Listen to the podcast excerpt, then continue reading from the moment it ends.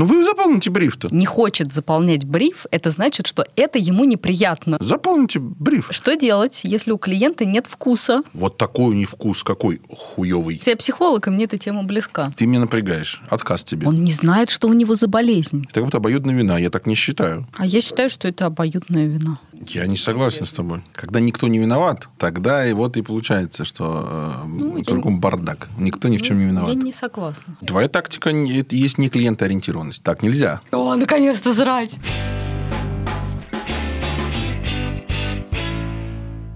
Здравствуйте, дорогие друзья.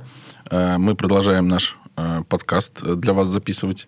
Сами, конечно, тоже мы тут удовольствие получаем.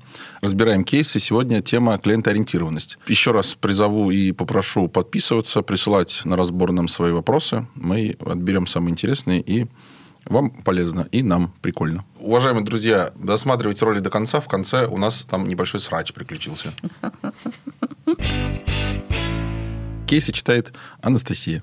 Если клиент выбирает из нескольких кандидатов, что можно предпринять, чтобы он выбрал сотрудничество со мной, чтобы это было эффективно и лаконично? Для заключения контракта нужно по ряду параметров, чтобы у тебя не было отказа. Сроки приемлемые, окей, отказа нет.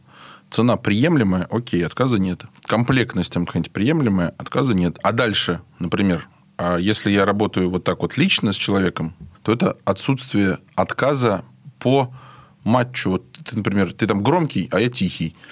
Ты меня напрягаешь. Отказ тебе. Но последний пункт сложно, потому что ты такой есть, какой есть. И часто, по моим наблюдениям, как раз выбирают того, у кого нет ни одного отказа. Риторика такая, блин, ну вот все вроде нормально, но, блядь, они там три года это будут делать. Другого смотришь, блин, да все вроде нормально, но не какой-то сайт уродский. Ну, это странно, но тем не менее. все нормально, но менеджер, блин, никогда не перезванивает. Там, не знаю, вот все круто, но, блин, цена у них самая высокая, потому что... Ну, все нормально. Да, все нормально, да. Кстати, лайфхак. Если у вас все нормально, цены можно сделать повыше. И поэтому для того, чтобы в конкурентной борьбе выиграть, э, нужно научиться делать базовые все вещи нормально. Не круто, а нормально. И понимать, что эти вещи все существуют, те, которые я перечислил. Каждый из них проверить, э, делаешь ли ты нормально. Уже конкурентное преимущество. Очень часто, когда ты обращаешься, например, за сайтом или за какой-нибудь маркетинговым мероприятием, или ты приходишь в какие-нибудь ивенты, эти э, уважаемые коллеги, они говорят, здравствуйте, мы очень рады, что вы обратились в нашу компанию, заполните, пожалуйста, бриф. Присылают тебе 13 страниц какого-то плохо сверстанного э, в Варде файла, э, на который смотреть больно. И ты пытаешься с ними начать разговаривать, они говорят, ну вы заполните бриф-то. Заполните бриф. А я там, ну, блин, во-первых, мне лень, конечно же. Во-вторых, я посмотрю, э, например, с сайтами, классика жанра, приведите, пожалуйста, э, несколько ссылок сайтов, которые вам нравятся. Какие ссылки мне, я не знаю, Google мне нравится. И Яндекс. Ну, в смысле, что это за вопрос такой? Я человек не из отрасли, не могу на него ответить. Мне кажется, вот эти все брифы, это э, как раз очень не клиентоориентировано, и э, попытка заставить клиента самостоятельно выполнять эту работу, ту, которую вообще ты должен был ты, ну, не должен, было бы здорово, если бы ты за него сделал. Если какой-то есть тендер, мне кажется, самое первое – это уделить достаточное время и внимание клиенту, дать ему возможность высказаться, дать ему возможность, чтобы он сам рассказал свои проблемы и задачи, и не издеваться над ним, если он не в состоянии четко, конкретно в тех стандартах, которые в отрасли э, обычны, что не ждать от него, потому что он не из отрасли. И дать ему возможность на своем бытовом, дурацком, примитивном языке разговаривать. И тогда он почувствует о себе заботу, и вероятность того, что он закажет, повышается. А брифы я просто... Запомните бриф. Я такой, спасибо. Я даже не читаю это. У меня тут еще такая мысль пришла. Я подумала про психологов, потому что мне эта тема... Ну, потому что ты психолог? Потому что я психолог, и мне эта тема близка. Я подумала, что э, клиенты, когда к нам приходят, они же тоже выбирают ну, среди, там, не знаю, либо кому-то еще сходили, либо им дали там несколько каких-то рекомендаций разных, и они там смотрят и как-то выбирают. И я подумала про то, что быть выбранной всеми невозможно, То есть ты, ты не сможешь это сделать, потому что у всех разные какие-то ну, потребности, разные фокусы внимания. А хороший способ быть выбранным – это понять, кем ты хочешь быть выбранным.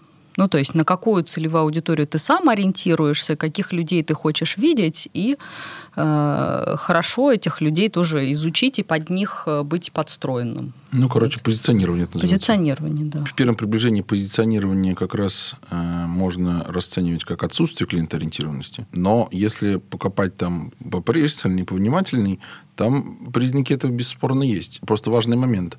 Если тот потенциальный клиент, который подходит, он э, приходит к тебе, он не попадает в твою целевую группу, ты его клиентом не признаешь. Угу. Это не твой клиент. Угу. И тем самым клиент-ориентированность на него не распространяется. Угу. Там проблема только, что ему очень обидно. Ну, то есть надо уметь с этим обходиться, с э, тем, кому ты отказываешь. А тогда тех, кого ты клиентами признаешь, тогда сервис, оказанный той целевой группе, с которой ты хочешь работать, с которой ты, у тебя достаточно опыта, который тебе интересный, и твой товар или услуга действительно релевантны им, тогда это становится э, клиентоориентированным. И действительно это так. Что делать, если у клиента нет вкуса и он просит тебя сделать э, очень не очень дизайн, а тебе совесть не позволяет делать уродство. Утверждение, что у человека нет вкуса, оно с точки зрения профессионала, конечно, верно, а с точки зрения общечеловеческими такого явления нет. У него просто вкус другой. Ну да, вот кому-то правда нравятся позолоченные дома колонны и золотой унитаз. Иначе бы они себе это не ставили. И же никто не заставил. Они по доброй воле вот такой у них вкус какой хуевый. Это правда. Смысл ясен, что это вкус у них дурной. Тогда вопрос, а есть ли смысл э, бисер перед свиньями метать? Ты можешь выбрать. Если ты готов вступить в неравную схватку, пожалуйста. Если не готов, ну, Смотри предыдущий пункт, это позиционирование. Я с безвкусными людьми не работаю. Только, опять же, не надо им это прямо говорить. Рубрика «Провокационный маркетинг». Пишешь у себя на двери. Я с клиентами-мудаками не работаю. Или с безвкусными клиентами не работаю. Приходит э, к тебе клиент, ты говоришь, это, вы что, мой клиент? Ты говоришь, да. Он говорит, о, слушайте, как хорошо, что такой хороший человек ко мне пришел, а не какой-нибудь мудак. Клиенту приятно, вы ему сделали комплимент. Он теперь не мудак а в своих и в ваших глазах. Я тут цепляюсь за э, фразу, что мне совесть не позволяет делать уродство, но при этом вопрос существует. Тогда что получается, что либо мне нужно его как-то переубедить, то есть мне нужно предпринять много усилий для того, чтобы его переубедить. А это все равно, кажется, будет недовольный клиент, потому что ты с ним спорил, что ты ему сделал, и он, ну, то есть даже если ты его формально переубедишь, то как бы он ну, останется в каких-то плохих ощущениях. Вот. И тут мне кажется, что люди выбирают, что либо за деньги что-то сделать и просто себе в портфолио это не вешать. Ну, то есть мне вот хочешь уродства, не знаю, там, пятерной прайс, вот я тебе сделаю, как ты хочешь, ну, там, x5. И тогда свою совесть я здесь, ну, просто я в портфолио себе это не повешу. Согласен. Если финансовый вопрос стоит остро угу. и действительно там как-то критично, то, ну, Слушайте, ну, сделка с совестью. А, ну, а что такого? Это тоже сделка. Всякое бывает в жизни. Ну, пятерной, это, конечно, ты загибаешь, ну, двойной. Двойной прайс, сделка с совестью вот так вот. Закрываешь глазки и делаешь каляку-маляку. А если вопрос э, финансовый остро не стоит, тогда и текущая ситуация не... Я, вы, пожалуйста, извините, я такие вещи делать не буду. Еще раз подчеркну, что в данном случае контринтуитивно то, что это клиентоориентировано, отказать клиенту. Но вообще-то отказ клиенту, которого ты все равно удовлетворить не сможешь, это на, в пользу клиента. Потому что он потеряет время, силы, деньги, не получит результат, который хочет, будет недовольный, скандал, грустный клиент, который потом пойдет и на всех заборах напишет, вот этот исполнитель такой себе. В первом случае он это напишет, потому что ты отказался с ним работать, а во втором случае... Нет, если ты вежливо откажешь э, работать, клиент не пойдет от тебя ничего писать.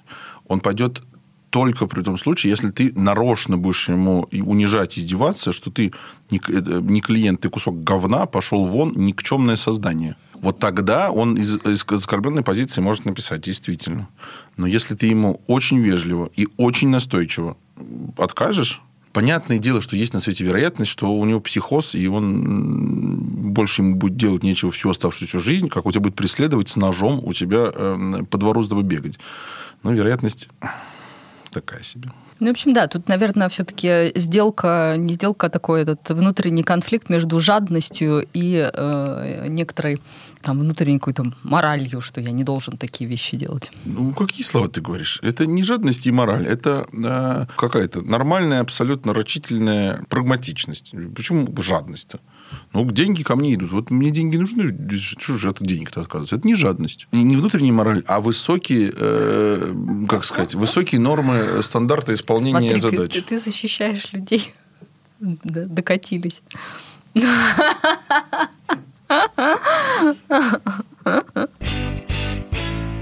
А еще бывает такое, что то, что тебе кажется уродством, выполняет свою задачу гораздо лучше, чем что-то красивое и эстетичное. И я знаю, например, такие примеры в оптовых сайтах, когда вот эти вот старые, такие абсолютно э, отвратительного качества сделанные оптовые сайты работают лучше, потому что люди им доверяют больше, что это что-то уже давно существующее, именно поэтому оно такое уродское. Вот. А если что-то новое, значит, это вот какой-то новый лендингист пришел, как бы сделал э, этот прекрасный красивый сайт, и, значит, меня тут будут либо обманывать, либо цены будут завышены. То есть что-то в этом роде. Я согласен. Еще, еще один есть пример. Распродажа один день э, каких-нибудь шуб возле метро с шариками у входа. Абсолютно. Смотришь на это все, и там вот эта бабка с мегафоном. Да. Что он покупает? Думаешь, господи, ну какой дурак пойдет покупать? Открываешь дверь, а там Толпы. Ну, ну, потому что не обязательно прям толпы, но э, торговля идет, будем говорить так. У маркетинговых материалов, в том числе сайта, есть функция и задача. Если задача эта выполняется, то эстетика какая-то там на чей-то, э, на чей-то вкус, как раз на это действительно насрать. Много где говорят, задавайте вопросы о бизнесе, о задаче клиента. Им становится приятно от того, что исполнитель такой заинтересованный, внимательный и так далее. Mm-hmm. Правда ли это? С клиентами сталкивалась с тем, что для них это трата времени, хоть ты и объяснил заранее, зачем нужен бриф. Часто они сами не знают, что отвечать на вопросы, начинают волноваться. Ну, там в вопросе традиционно содержится ответ. Если задавать вопросы для того, чтобы клиенту было приятно, понятное дело, что это фальш. А люди фальш видят. Людям не очень нравится, когда на них оказывает воздействие, и они начинают сопротивляться этим, им действительно неприятно. Поступок – это есть мотивация плюс действие. если при одних и тех же действиях одинаковых мотивация разная, поступок будет разный. И люди это видят. Если я веду расспросы клиента для того, чтобы правда его понять, мне искренне интересно слушать, мотивация моя искренний интерес, а действие расспроса клиента – это один поступок. А если я расспрашиваю клиента для того, чтобы, например, убить время, заболтать его, или для того, чтобы он подумал, что я э, классный исполнитель, это другая мотивация. А действие то же самое. И в итоге поступок получается все-таки другой. И люди это видят. Конечно, им неприятно становится, ничего удивительного интересный ракурс, я хочу его дополнить еще немножко с другой стороны, что если ты хочешь сделать человеку приятно, то тебе нужно знать, что для него приятно. И если он не хочет заполнять бриф, это значит, что это ему неприятно. А тебе нужно понять, как с ним так обойтись, чтобы ему было хорошо. То есть, что конкретно ему что-то такое у него там, э, какое-то мировоззрение, какая-то философия или какие-то мысли, идеи, которые ему ну, неприятно это делать. Что, возможно, э, ему сказать, что вот хотите, можно заполнить бриф. Это подойдет, например, к какому-нибудь человеку, который любит сам это все делать и не коммуницировать с людьми. А хотите, я вас сама там расспрошу лично, вот как вам удобнее? Некоторые люди э, очень не любят никуда звонить и хотят э, в компанию обратиться через WhatsApp. Угу. А некоторые люди не хотят обращаться в WhatsApp. Ни в коем случае им они очень любят, им нравится звонить. И вот компания, э, если будет навязывать или одно, или другое всем подряд, в 50% случаев у вас получится очень довольный клиент, а в 50% случаев будет недовольное лицо, абсолютно понятно. Они, ну, это же удобно. Вот вы могу, там, например, писать. Он говорит, да я, блядь, не хочу. Или это же удобно, когда мы вам позвоним. Он говорит, да не надо, блядь. Меня особо добивает, когда ты пишешь в какой-то чат, и прежде чем с тобой общаться, тебя спрашивают номер телефона, и потом тебе по нему звонят. Блядь, я специально написала в чат для того, чтобы не звонить. Что это такое? Если мы тут клиентоориентированность о клиентоориентированности говорим, то в этом контексте нужно понимать, что человек, клиент и его потребности первичны. А твои возможности, твои компетенции, твои там, не знаю, твоя продажа, они вторичны. И вот если ты можешь и хочешь ставить это на первое место, если, уж простите, яиц хватает, тогда не случается таких ситуаций. А если заставлять клиентов делать, потому что, цитата, нам так удобней, нам, компании, это, ну, вот это не клиентоориентированность. И дать, э, соответственно, клиенту несколько возможных вариантов там, коммуникации, несколько возможных вариантов там, как идет процесс или там еще что-то. Это клиентоориентировано. Но клиентоориентированным быть в этой связи сложнее, потому что тебе нужно поддерживать разные процессы, разные способы коммуникации и так далее. Угу. Это просто сложнее. Обычно, э, чем круче продукт, тем он сложнее. Бывает такое, что типа сложность в простоте, это тоже, но это тоже сложно очень сделать простой продукт. Не будем сейчас про это говорить. Но вообще в целом комплексное, крутое предложение, это, блин, сложно. Значение по умолчанию хочется попроще. Ну, тогда на другой чаше весов останется, что вот будут недовольные клиенты, которые не хотят заполнять бриф. Они, правильно? Я вот я тоже не хочу. Почему я должен... Я ничего не понимаю. Клиенты сами не знают, что хотят. Следующее. Да, да. Да. Именно так. Да. Они же клиенты. Да, они же клиенты. Ну, позвольте нам не знать, что я хочу. Если бы клиенты знали бы, что хотели, было бы проще сильно с ними работать, было бы проще продавать. Кто с этим спорит? Ну, блядь, ну, если мы не знаем, ну, мы клиенты, алло, здрасте, кто там? Так пациент приходит э, к врачу, а врач такой жалуется. Он не знает, что у него за болезнь. Врачи тоже так говорят. Да. Приходишь, говорит, что у вас болит? Я, ой, говорю, ой, что-то... Ну, нормально говорите, где у вас болит? Да я не знаю. У вас колющая, режущая или какая-то там еще хережущая боль? Да я не знаю. Острая, тупая. Я не знаю этих терминов. Блин. Я был здоровый, пока сюда не попал. Где-то тут. Да, где болит? Вот душа болит. Продолжение э, предыдущего кейса э, вопрос про э, руководителей. Интересует ваш опыт, как вам, когда подчиненный подробно расспрашивает о задаче, по ходу ее исполнения что-то уточняет или показывает промежуточные результаты. Это раздражает или нет? Это профессионализм исполнителя или наоборот? Работа с ожиданиями заказчика, в том числе внутреннего, это часть работы исполнителя. Если исполнитель в ходе производства работ то, что называется, держит в курсе, то это очень положительно сказывается на отношениях. Я когда говорю отношения, я не имею в виду сама суть задачи, выполнена хорошо или нет. Но отношения будут лучше.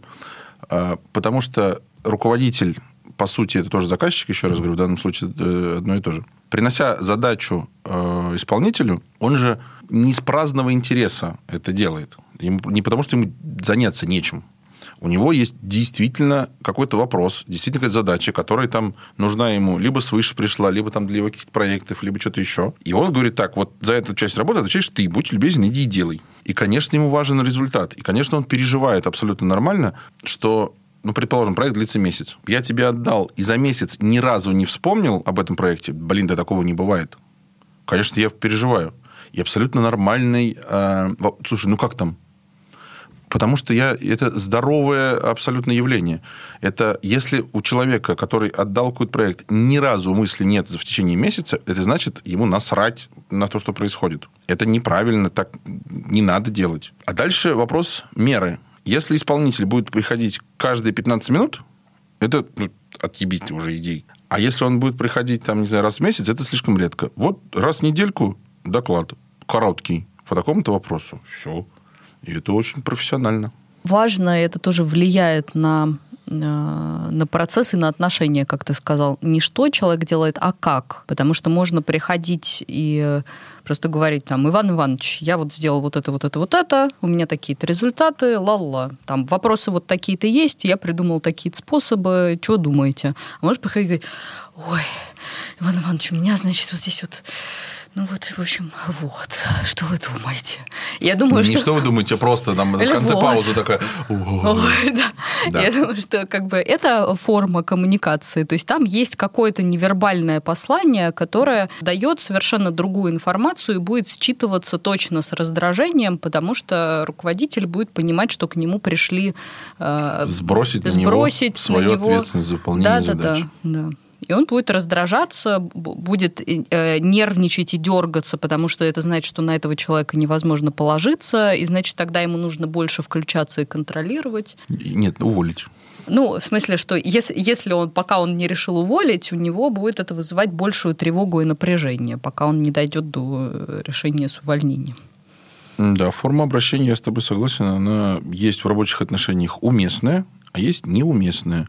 И уместных там их несколько штук, а вот то, что ты показала, это неуместно. Слушай, это не твой приятель, это не твой, там, не знаю кто, не мамка. Здесь нужно сказать, что обычно это э, как бы такие формы взаимодействия, они комплементарные. То есть, если руководитель э, имеет особенности быть мамкой, то для него э, вот такой сотрудник как раз будет подходящим, потому что он будет его ну, успокаивать, ну, как бы да. чувствовать свое какое-то влияние. То есть, он его успокоил, почувствовал себя хорошим руководителем, э, тот успокоился, пошел делать дело. Там была вторая часть вопроса. Как вам, когда подчиненный подробно расспрашивает о задаче, по ходу ее исполнения что-то уточняет или показывает промежуточные результаты? Там есть еще одна такая форма коммуникаций. Я тебе задачу рассказал, есть дальше два варианта. Ты говоришь, да, поняла, пошла делать. Типа, я классный человек, я молодец, я хороший исполнитель, я все с полуслова понимаю, я не отвлекаю чужого времени, я поняла, да, ушла. Очень высокий риск, катастрофически высокий, что упущены какие-то важные для постановщика детали и нюансы. Может быть, в целом задача понята, но какие-то э, кусочки, фокус в, в разных частях у тебя, как у исполнителя, может быть один, потому что ну, у тебя свой взгляд на вещи. А у постановщика важные были другие части. А есть вторая. А, значит, я поняла вот это. В момент, когда ты будешь им объяснять, как раз будет ясно те, на тех ли частях задачи ты сфокусировался или на тех. И часто бывает, что э, это, это просто проблема коммуникации, потому что люди разные.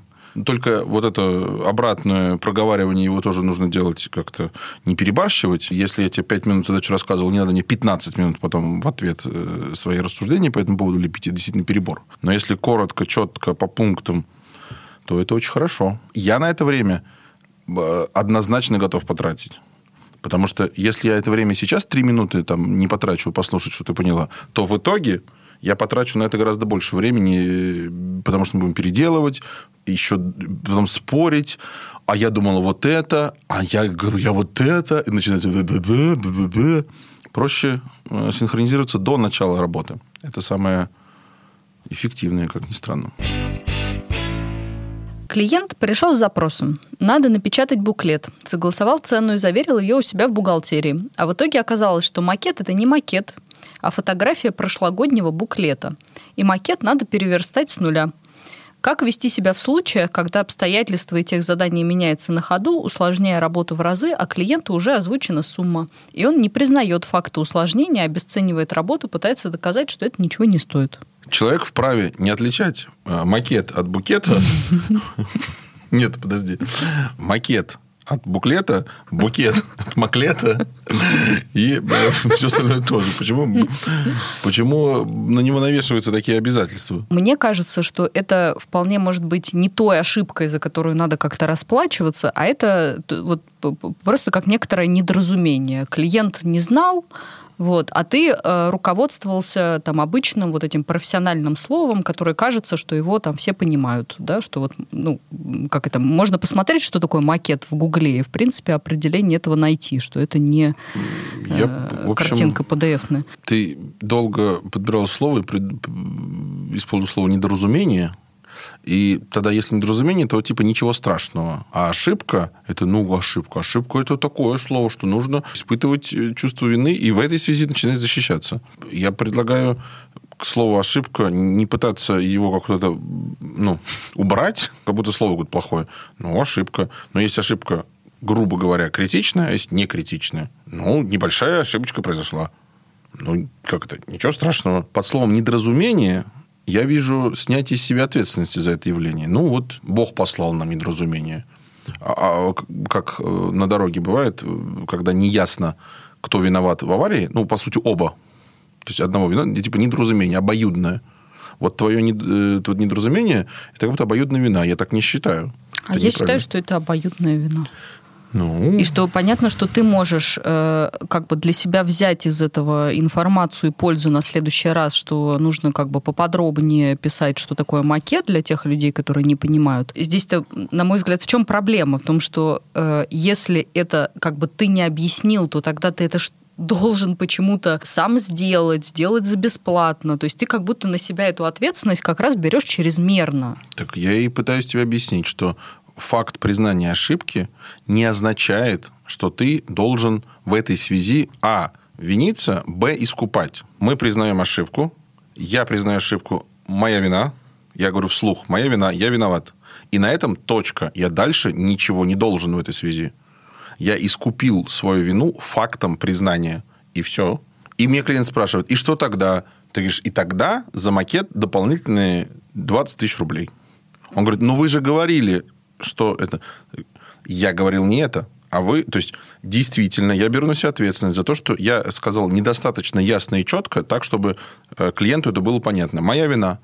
Клиент э, условия, какие-то там нюансы производственные, отраслевые, он имеет право не, не знать. И действительно, он абсолютно э, законно имеет право заблуждаться. Если он не манипулятор, не подлец и не хулиган, мы сейчас не рассматриваем. Он действительно не знал. Действительно. И вменить ему здесь вину какую-то знать надо было.